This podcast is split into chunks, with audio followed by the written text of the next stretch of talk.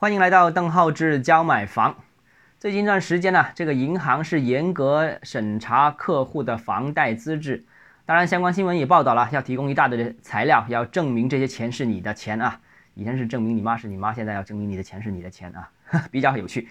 那这个结果是什么呢？就最近这几天有粉丝向我反映啊，呃，他这个案例比较有趣，就是他购房首付当中有十万块钱是问亲戚朋友借的。那然后呢？广州的某银行是四大行啊，四大行之一的某银行是说这个来源可能有问题，为由暂时不放款。哎，那就麻烦了。那当事人当然知道这个钱是没问题的了，但现在银行卡着，那就麻烦，这个钱拿不到，拿不到之后呢，他就不能呃买买新房啊。所以这这个一直，哎，这个可能只是现在我们见到的冰山一角。所以未来的这段清查之后，可能陆陆续续会有一些这样的误伤。那另外一方面呢？另外一方面呢，就是各种的那种什么贷款啊，这个各种违规资金贷款，其实从市场情况看，还是仍然是有，只不过当然这个手法方式是有所变化，这大家懂的啊，都是这样的，上有政策，下有对策对策，所以变成了这个这种一些违规资金进入市场，可能不太容易辨认，可能很复杂，但他们和正常的房贷比呢，依旧仍然是利息更低。这之前我们曾经谈到过啊，这个正常房贷是五点几、六点几的利息，他们只才三点几啊，利息更低，额度也更大，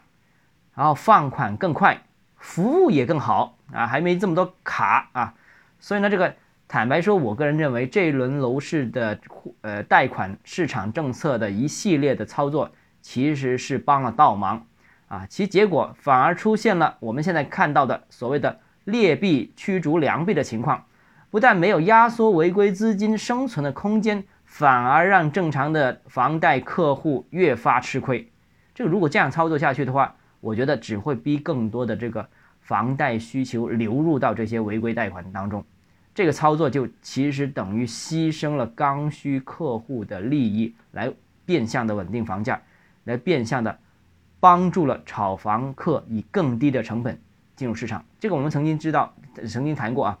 这些东西就是撑死胆大的，呃，吓坏胆小的。撑死胆大的就是那些炒房的，呃，各种融资能反而能融到便宜的资金，但是那些守规矩的客户反而是被各种的，呃，卡啊。所以呢，这个放或者就算不卡好，这个放款的资金，呃，这这额度又少，然后利息又高，放款时间又长，所以这个变成了这样一种情况，劣币驱驱逐良币啊。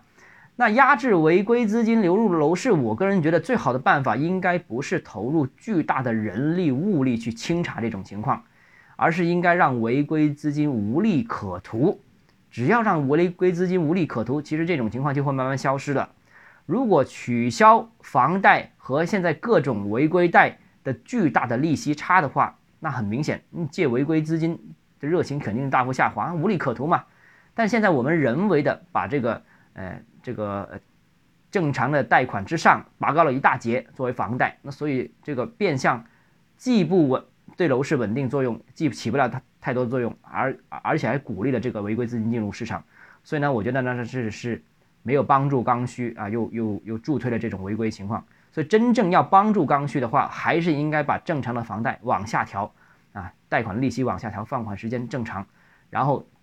压这反而会压缩这个违规贷款资金流入市场的这个这个情况，所以我觉得啊，这个调控还是需要动一动脑子啊。好，今天节目到这里啊，如果你个人购房有疑问想咨询我本人的话，欢迎加入邓浩志教买房六个字拼音首字母小写这个微信号 d h e z j m f，我们明天见。